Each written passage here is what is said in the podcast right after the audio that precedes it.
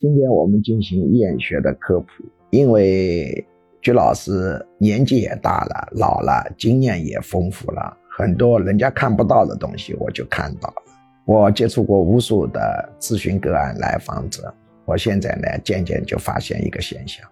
就很多人六十岁就不到就得癌的，以及糖尿病的，还有许多影响寿命的新生疾病的人。早年有厌学经历的比例要远高于社会平均数，也就是说，明显的厌学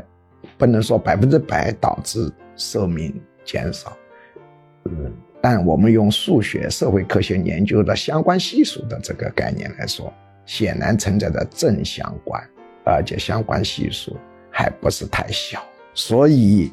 厌学者总体平均寿命更短。我们家长。要注意，把小孩搞得厌学，到底有没有必要？要深入思考。